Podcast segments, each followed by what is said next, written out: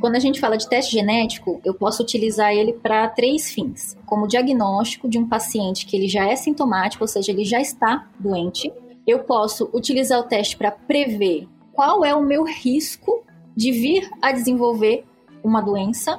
E eu posso fazer um teste genético também para prevenir que os meus filhos venham a ter doenças uma vez que os custos do sequenciamento, dos exames estão cada vez mais baratos e a informação cada vez mais difundida, a gente vem fazendo um trabalho, a sociedade como um todo, né, as próprias associações médicas de pacientes, para que esses exames sejam incorporados cada vez mais, não só no rol da ANS, como esse ano entrou o, o Exoma, mas também nas políticas públicas do SUS.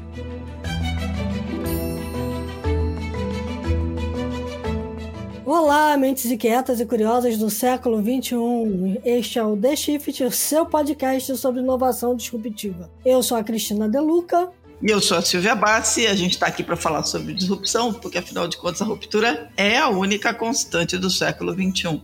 Como prova o assunto de hoje, certo, Cristina Deluca? Certo, o assunto de hoje é genômica, mas a gente até poderia dizer que é o futuro da medicina porque na verdade a medicina genômica é uma revolução que está em curso nesse momento. Baseada em testes de DNA, e a gente já viu que os testes de DNA caíram de preço pra caramba, né? Tem várias empresas nos Estados Unidos que provam isso. É, ela oferece informações sobre as predisposições genéticas de um indivíduo. Sabendo mais cedo as chances de desenvolver doenças como câncer, por exemplo, é possível monitorar melhor a saúde, adotar novos hábitos e até contar com tratamentos personalizados, alternativos e complementares aos tradicionais. A gente costuma dizer que a medicina genômica ela é personalizada, preditiva, preventiva, proativa e participativa. Achou que é muito P? Bom, tudo isso é, que a gente vai falar hoje é, ainda está muito no início e tem muito para evoluir, mas já está ao nosso alcance aqui no Brasil. E é para conversar sobre essa revolução da genômica, esse tema tão envolvente quanto polêmico, que nós temos aqui hoje com a gente a doutora Michele Milhavaca, geneticista e coordenadora do One da DASA, e o doutor Gustavo Riedel, diretor de Genômica e Pesquisa Clínica Latam da DASA. Super obrigada por vocês estarem aqui. Eu queria começar é, perguntando para a doutora Michele, primeiro pedindo para ela fazer para a gente é, uma conceituação do que é a genômica, como é que ela está é, ligada diretamente com a medicina personalizada, e também falar um pouquinho dela, do currículo, como é que ela entrou nesse mundo, né? Tudo bem, doutora Michele? Oi, Cris, é um prazer estar aqui conversando com vocês. Queria agradecer a oportunidade. Então, minha formação, eu sou médica e eu fiz uma residência em genética clínica e até é bacana falar isso porque poucos médicos sabem que existe uma residência em genética. E depois eu acabei emendando um doutorado, fui para fora, aprendi a fazer é, sequenciamento de exoma.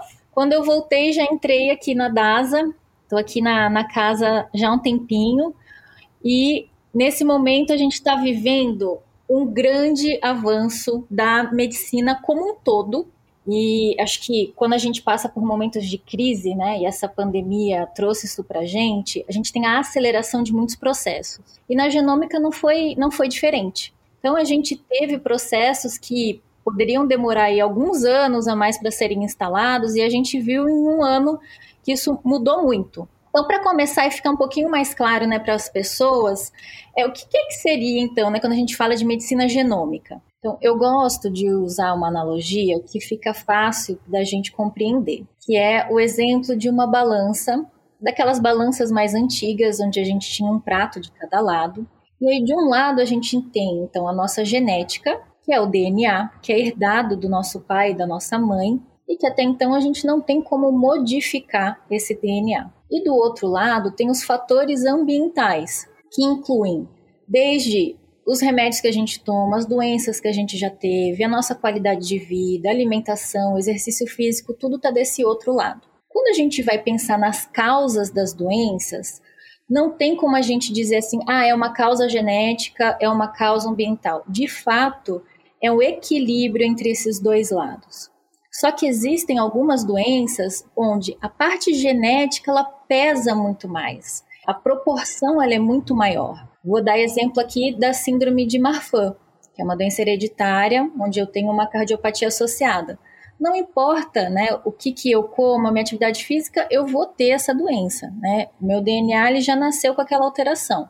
Uhum. Agora, um outro exemplo, né, o diabetes ele é só ambiental? Não, a gente sabe que também tem um componente genético, tanto que quando a gente vai no médico, ele pergunta, né, alguém da sua família tem diabetes? E aí, a sua alimentação, atividade física tem um impacto muito grande nesse controle. Então, de fato, o que a medicina genômica agora está abordando?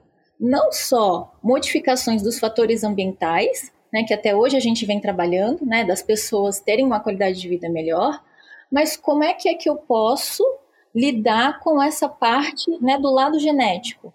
Bom, então eu posso fazer uma edição de genoma? Hoje é um dos maiores tópicos de pesquisa, é isso. Será que eu consigo então tirar aquela parte do gene que causa a síndrome de Marfan?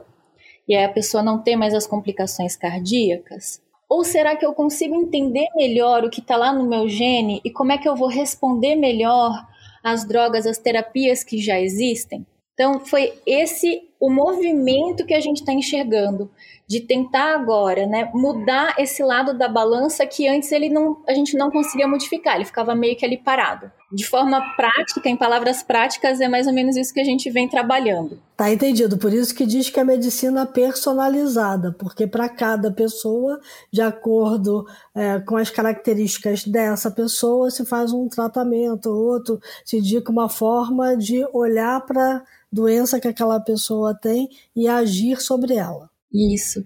E Cris, outra coisa muito bacana que vem acontecendo, quando eu terminei a minha residência de genética, foi até uma pergunta que meu pai me fez. Falou assim, Michelle, por que você escolheu essa especialidade sendo que você não vai tratar ninguém? Porque a maioria das doenças genéticas realmente incuráveis, crônicas, sem tratamento.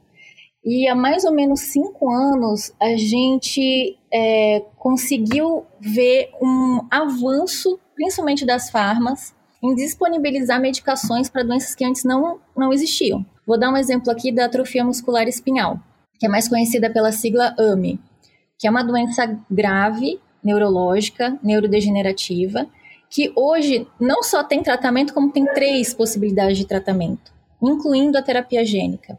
E o que, que é que a gente vai ver no futuro? Não? Então, assim, a medicina personalizada ela não é do futuro, e isso já, já está acontecendo. O que, que a gente vai ver mais para frente?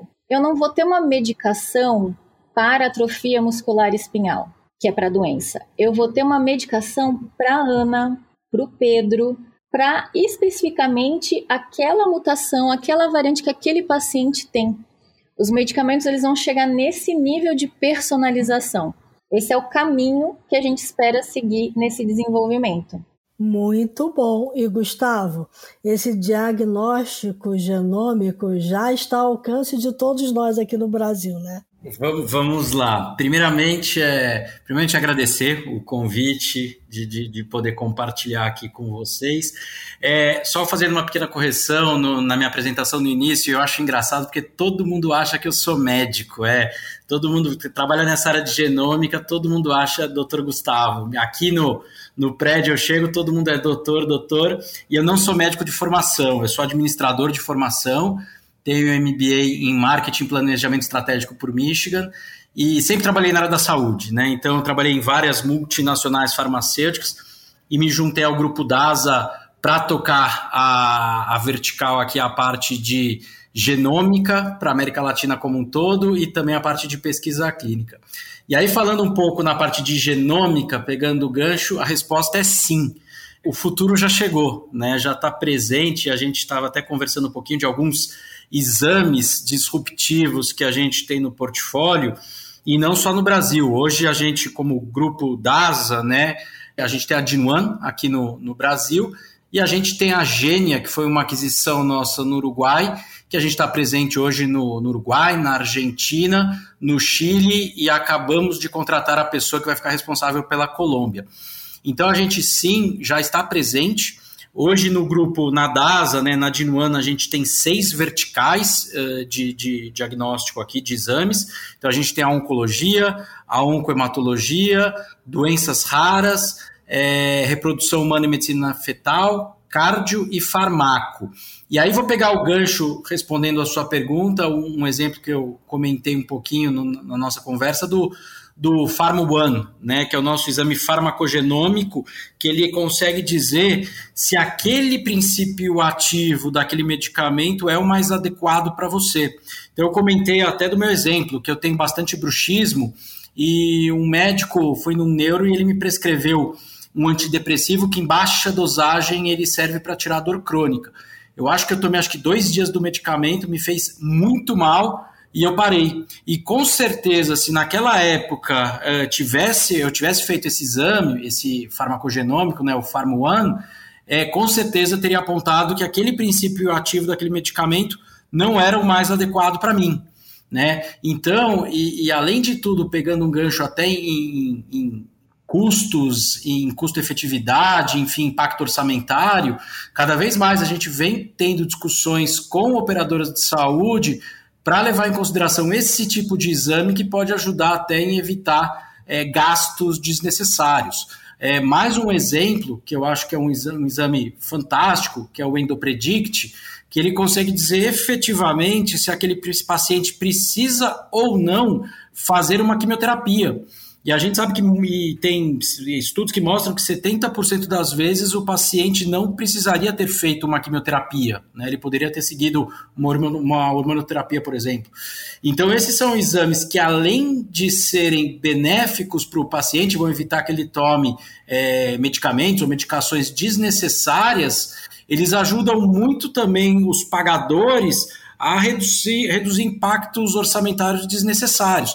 Então, os exames genômicos, como a doutora Michele comentou um pouquinho, né, que já estão presentes, além deles trazerem para a população uma medicina cada vez mais personalizada, preditiva, né, eles também ajudam a diminuir o impacto orçamentário aí é, nos pagadores e conseguir com isso que o, o, o tratamento mais adequado seja direcionado para aquele paciente é, correto.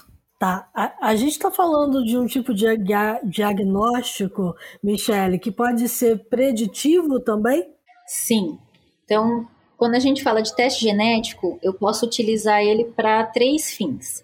Eu posso usar como diagnóstico de um paciente que ele já é sintomático, ou seja, ele já está doente. Eu posso utilizar o teste para prever qual é o meu risco de vir a desenvolver uma doença e eu posso fazer um teste genético também para prevenir que os meus filhos venham a ter doenças. Vou dar exemplo de cada um, de cada um deles, tá? Então, aqui a gente já trouxe como exemplo a síndrome de Marfan, né? Então, se tem uma pessoa com as características da síndrome de Marfan, eu vou fazer o sequenciamento do gene, ou eu posso fazer um sequenciamento do exoma para tentar identificar essa alteração. Se eu quero saber qual que é o meu risco ao longo da vida de desenvolver câncer de mama, por exemplo, eu posso fazer um painel de câncer hereditário. Porque se eu tiver alguma alteração dentro daqueles genes, o meu risco ao longo da vida vai ser diferente do que da restante da população. Então eu vou trazer aqui algumas porcentagens só para vocês entenderem. Eu nasci mulher, só por eu ter nascido mulher, eu tenho chance de 20% de desenvolver câncer de mama ao longo da minha vida. Caramba. É por isso que daqui a alguns anos eu vou ter que começar a fazer mamografia anual. Agora, se eu tenho uma variante patogênica em um dos genes, por exemplo, BRCA1, BRCA2, eu saio de 20% e eu vou para 80%. Olha, essa informação é importante, tá? Porque ela não é 100, mas ela é 80%. Então, uma pessoa que tem esse risco, ela tem que seguir da mesma forma que a pessoa que vai fazer a mamografia anual? Obviamente que não. Ela precisa ter um acompanhamento diferenciado. O risco dela é completamente diferente. Ela precisa ter opções que possam tentar diminuir esse risco. E de repente, né, se eu ainda fiz a identificação, né, de uma doença genética antes de eu ter os meus filhos e eu tomei uma decisão de que, bom, eu tenho uma chance de 50% de chance de passar isso para o meu filho.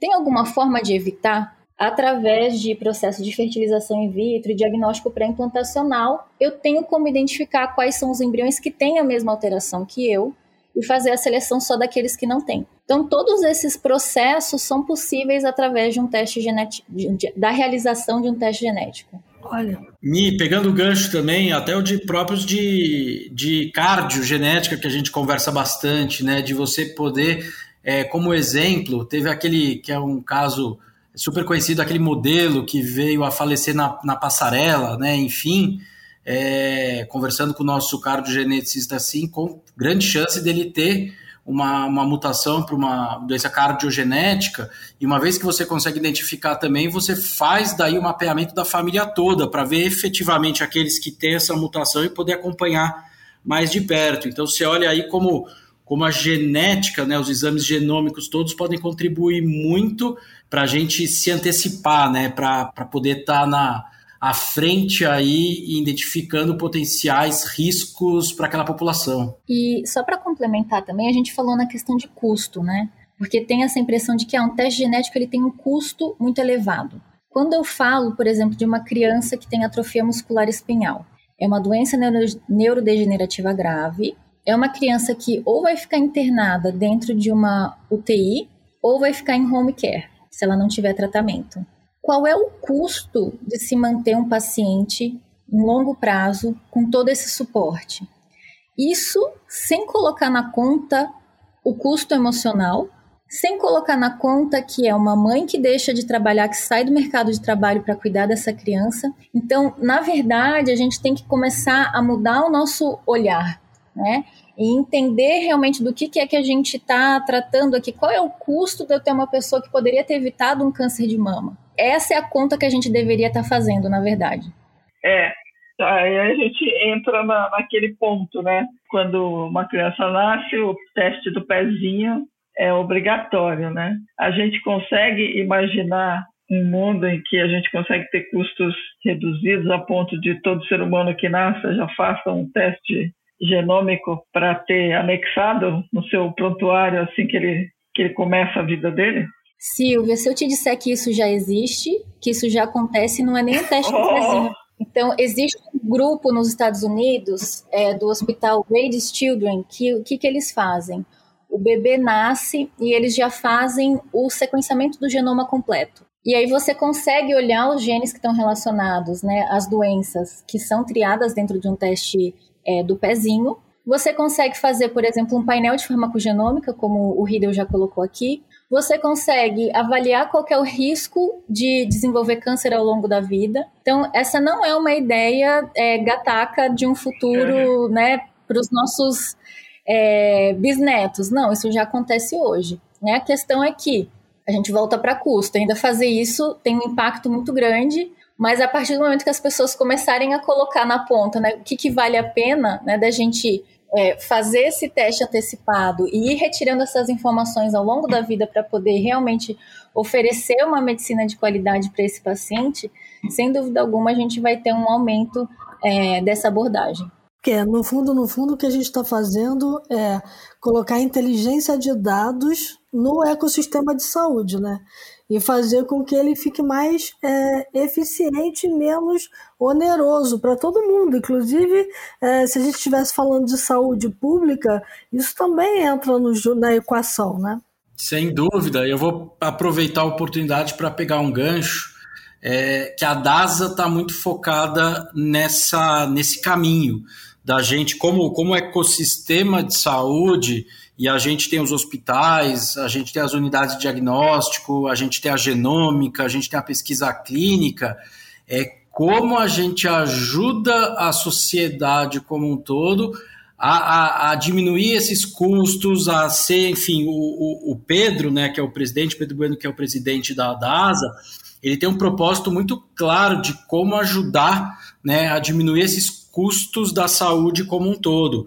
E aí você, com eu gostei da palavra que você usou, porque é uma palavra que a gente usa de ecossistema, né, da saúde, de rede integrada, é como a gente usa todos os nossos é, hospitais, enfim, todas as nossas unidades para ajudar. E a genômica está inserida aí nesse contexto também. Muito bacana. É, eu queria perguntar uma coisa para os dois, né? A doutora Michele falou sobre a questão de que tem muito médico que não sabe que pode fazer residência em genômica.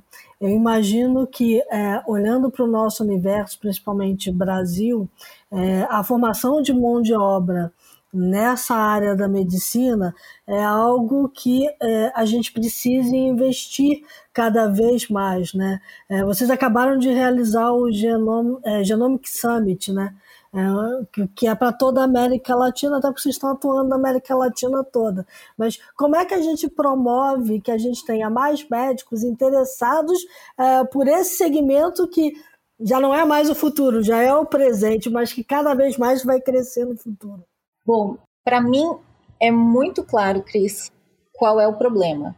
A gente tem que ter uma mudança na grade curricular da graduação de medicina. Hoje, atualmente, não existe né, a disciplina de genética médica. A gente tem contato ainda com aquela genética básica, né, de olhar a célula da cebola se desenvolvendo. Então, muitos profissionais se formam sem saber que existe essa possibilidade dele se especializar em genética. E eu coloco aqui também, além disso, uma mudança de paradigma fundamental que aconteceu para o médico, para a medicina, né? Até 20 anos atrás, o médico ele era visto como aquele oráculo, né? O detentor do conhecimento. E todo mundo, né? O que o médico falava era lei. Hoje, o conhecimento ele está difundido. Eu tenho pacientes que chegam, entram dentro do meu consultório e ele sabe mais daquela doença do que eu, porque ele pesquisou aquela doença muito mais. E são doutor 6 Google. mil. É, o tal doutor Google. E assim, no meu caso, são 6 mil doenças genéticas. Então, Nossa. eu não tenho nem como saber. E aquela mãe viveu com aquele paciente a vida dela inteira. Então, com certeza, ela sabe muito mais. Então, os próprios pacientes vão demandar desse profissional. Então, eu vejo como uma questão é, emergente, né, que a gente tenha uma capacitação melhor dos profissionais. E isso é um ponto que a DASA de Newton vem trabalhando muito em ações de educação médica continuada, dividir esse conhecimento. Todo o nosso corpo clínico participa né, de cursos, é um, é um dos nossos objetivos, é isso, é difundir o conhecimento sobre genômica, porque o que, que a gente quer? A gente quer que o paciente ele seja diagnosticado e ele consiga chegar no tratamento quanto antes. E a gente tem, aproveitando, pegando o gancho, faço das palavras da doutora Michelle as minhas, eu acho que a gente vem numa jornada, se você pegar, a genômica ainda é muito nova. É, é, há pouco tempo atrás, você demorou aí 10 anos para fazer o sequenciamento do genoma, custou bilhões de dólares, enfim, e, e, vem caindo radicalmente o custo, os novos exames, enfim. Agora, e ainda tem muito para evoluir, né? A gente ainda está na pontinha do iceberg. Então, acho que é uma, é uma jornada aqui de educação também. A gente sabe que tem especialidades médicas que têm mais familiaridade, é, com o oncologista está tá bastante familiarizado, enfim, e algumas outras, outras nem tanto, né? Que ainda é, é muito novo. Os exames para cardio genética ainda são muito novos, até então custavam, eram exames caros, que agora caía, barateou bastante. Então, à medida que os exames vão barateando, que os médicos vão tendo contato é, e conhecendo mais, é, com certeza vai se difundindo. E pegando esse gancho que, que a doutora Michele falou, a gente vem muito com essa agenda muito forte de educação médica continuada, não só no Brasil, mas na América Latina como um todo. Né? Como eu comentei, a gente está presente aí hoje no Uruguai, na Argentina, no Chile, na Colômbia, e não só com o objetivo de levar exames, vender exames, mas a gente tem um, um direcionamento muito forte em educação médica, é um dos pilares é, da DASA muito fortes. Então, à medida que a gente vai é, levando informação, levando conteúdo, os médicos vão conhecendo, a gente vai conseguindo difundir e vai melhorando a saúde como um todo. Isso é bem bacana. Isso vai, vai na direção do que eu tinha começado a perguntar. E a doutora Michele já mencionou que existe já um hospital, né, uma, uma maternidade, digamos assim, já fazendo isso como prática, que é a questão de que você, você começa a trabalhar em antecipar o problema ao invés de acudir para resolver quando o problema se forma, né? Exatamente. E aí a minha pergunta é, a gente realmente, você citou, né, desde de, de que a gente começou a mapear o genoma até agora, se pegar os números, né, quanto custou o primeiro mapeamento para agora, a diferença é brutal, né? Estamos falando aí de milhões de dólares. Numa linha do tempo é, de viabilidade e onde que a gente consegue enxergar a possibilidade desses exames estarem mais baratos a ponto de conseguir virar política pública, por exemplo, a ponto de conseguir ser inseridos no, no, no dia a dia de todo mundo. Alguns deles uh, já estão e aos poucos vão entrando no próprio hall da ANS. Esse ano o Exoma entrou no hall da ANS. Então você tem o BRCA1 e BRCA2 hoje já estão também no, hall da ANS. Depois, é, obviamente, que a gente tem um trabalho muito forte aí para conseguir colocar no SUS também, mas eu acho que é uma, é uma jornada. E você colocou um ponto que é, que é o que a gente acredita, né? É muito mais é, barato você se, se, se, antecipar do que depois ficar gastando, é, enfim, com o tratamento é, a posteriori. Então, é, uma vez que os custos do sequenciamento, dos exames estão cada vez mais baratos é, e a informação cada vez mais difundida, a gente vem fazendo um trabalho, a sociedade como um todo, né, as próprias associações médicas de pacientes, para que esses exames sejam incorporados cada vez mais, não só no rol da ANS, como esse ano entrou o, o Exoma, mas também nas políticas públicas do SUS, porque é, é esse o trabalho que a gente tem que fazer, de difundir para mostrar que colocar esses exames uh, dentro do, do portfólio de exames disponíveis vai ajudar o governo a, a diminuir o seu impacto orçamentário, porque vai ser cada vez mais é, é, é preditivo e, e, enfim, personalizado para aquela população. É, acho que o ponto, o ponto aí acho que é preditivo, né? É, é. é um ponto que, a, que, que eu acho que é, que é fundamental. É, deixa eu trazer mais um tijolinho para essa história, né? Porque eu, eu tô ouvindo vocês falarem, eu tô vendo é, como se fosse a pontinha do iceberg, né? Que está lá o diagnóstico, está ah, lá um início de tratamento, mas quando a gente olha para a genômica, a gente olha para um universo que também pode ser muito maior, né? A que distância que a gente está de poder projetar embrião, de ter realmente o CRISPR sendo usado uh, para a medicina personalizada, doutora Michelle? Cris, então eu vou começar respondendo do que, que a gente já tem disponível. Tá? tá. Hoje existem né, casais que é, optam por uma fertilização in vitro, então a fecundação não acontece dentro do corpo da mulher, vai acontecer dentro de um laboratório eu consigo fazer uma biópsia, ou seja, pegar um pedacinho desse embrião, isso sem causar né, nenhuma alteração para o embrião, e realizar teste genético, com o objetivo de diagnosticar qual que é o embrião que tem alteração genética, qual que é o embrião que não tem alteração genética. Quando eu falo de alteração genética, que é muito amplo, né? Uhum. O que, que é que eu posso identificar?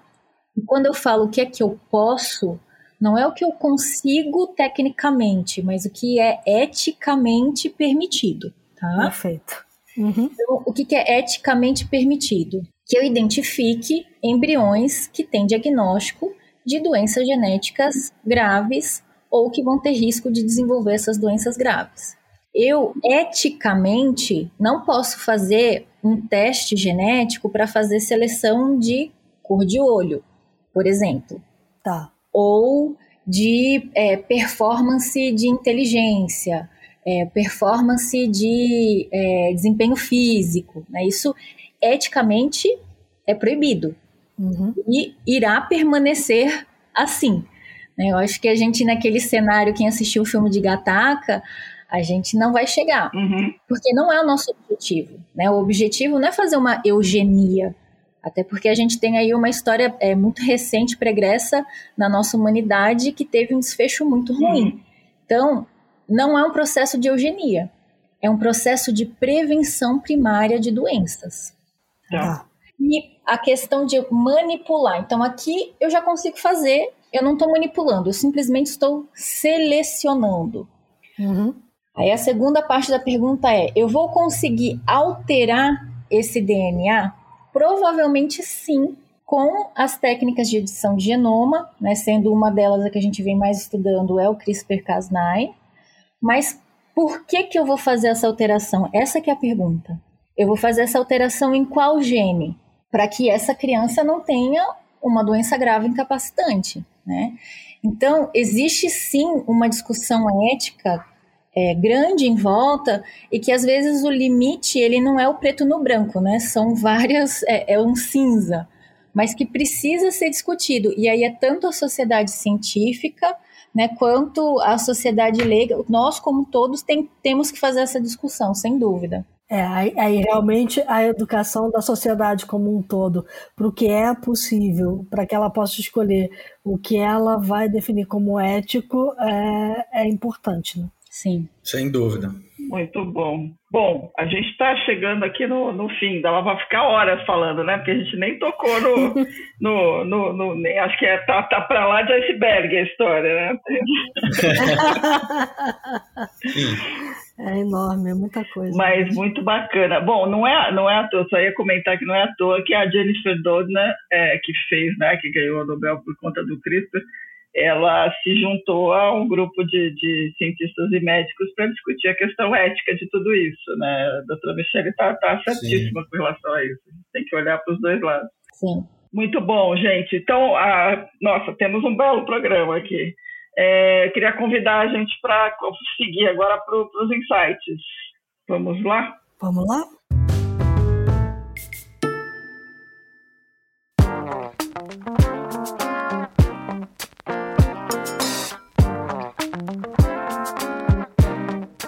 E vamos aos insights de hoje, mas antes vamos começar com a dica do iFood Benefícios que apoia o episódio. O novo normal mudou tudo na rotina das empresas, de home office a trabalho híbrido. Mas tem uma coisa que não mudou: em casa ou no escritório, a fome vai sempre aparecer. E é aí que as empresas sabem que vale refeição e vale alimentação trazem felicidade. Até que não. Tipo aquela hora em que a gente tenta usar o cartão no supermercado com a fila atrás resmungando e ele não é aceito. Para a felicidade de todos não sumir, o iFood lançou o iFood Benefícios Elo, o único cartão Elo com os dois benefícios: vale refeição e vale alimentação, e que dá liberdade para quem o usa decidir onde e como gastar a grana do mês, seja em supermercado, restaurante, padaria e uma rede de mais de 4 milhões de estabelecimentos. Na ponta do lápis, as empresas saem ganhando, garantem o bom humor dos times, simplificam a gestão dos benefícios e ainda economizam, porque tem zero de taxa de adesão. Para conhecer o iFood Benefícios Elo, acesse o site benefícios.ifood.com.br.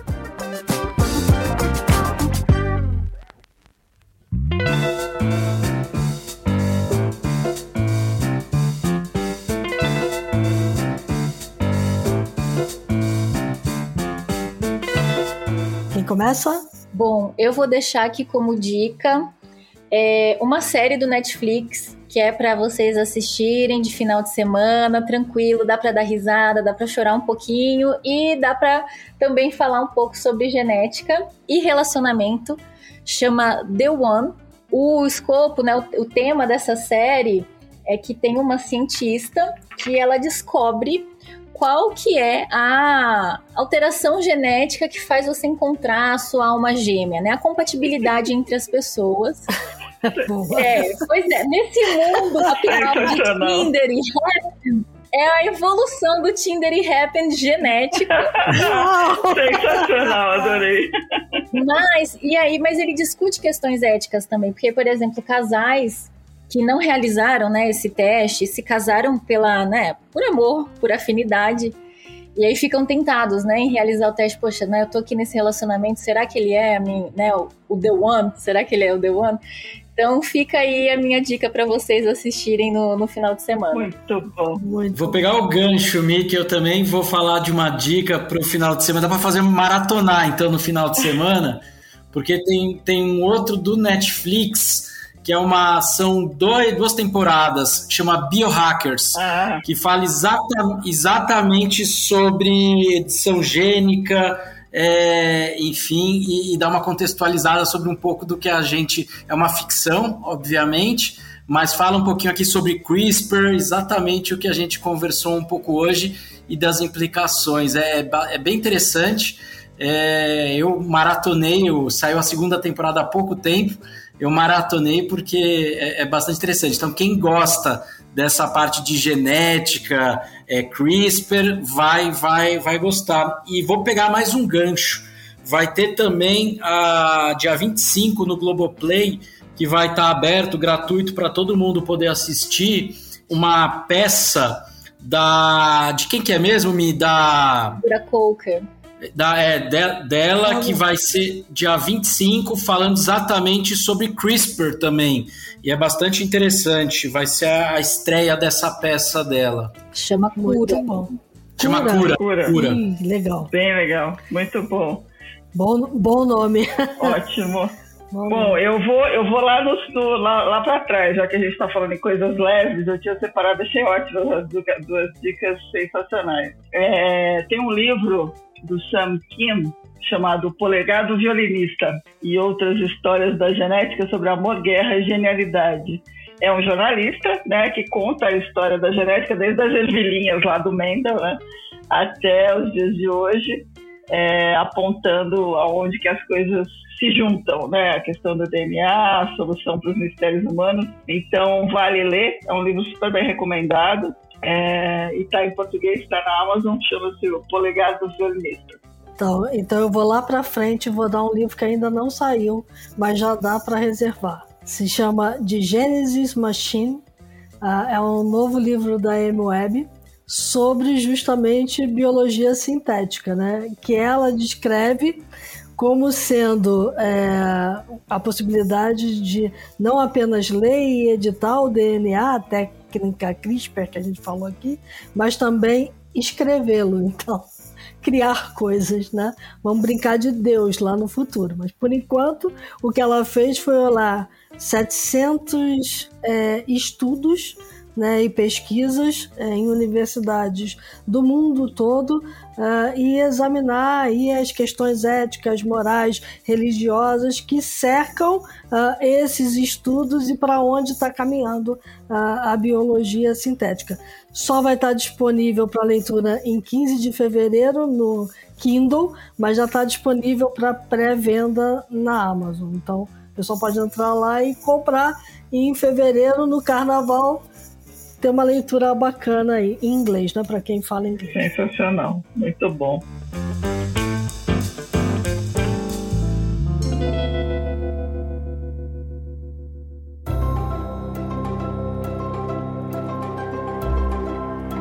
Bom, com isso a gente fechou as dicas. Nossa, as dicas estão ótimas dessa edição, hein? Tá muito legal, adorei tudo, vou mergulhar em tudo. Gustavo, doutora Michelle, queria agradecer super a disponibilidade de vocês, foi muito bacana. Eu acho que a gente é, começou um podcast de uma série, porque a gente vai querer que vocês voltem para falar mais. Né? A gente pode fazer uma sequel aí, várias sequels, na verdade, sobre esse tema. Então, eu queria agradecer super a, a presença de vocês e a disponibilidade aí do tempo. Prazer foi todo meu. Eu agradeço e fico super à disposição. É um tema que eu sou apaixonada. Se vocês quiserem conversar sobre genética genômica, é só me chamar que eu tô aqui. Opa! Opa, vamos lá. tá ótimo. Bom, para quem nos acompanhou e ficou curiosíssimo, aproveitem as dicas é, e aproveitem para mandar e-mail para a gente. Dicas, sugestões, críticas, elogios, br Fiquem bem. Lembre-se que a gente tem um vírus circulando ainda por aí. Tomem a vacina, usem máscara, se cuidem, usem álcool gel, que isso tudo de alguma forma vai passar. E até a próxima aí, pessoal. É isso aí. E lembre-se que enquanto a gente estava conversando aqui, o mundo lá fora mudou muito e as mudanças do mundo é, podem nos ajudar a viver melhor daqui para frente com mais saúde. É isso aí. Até a próxima.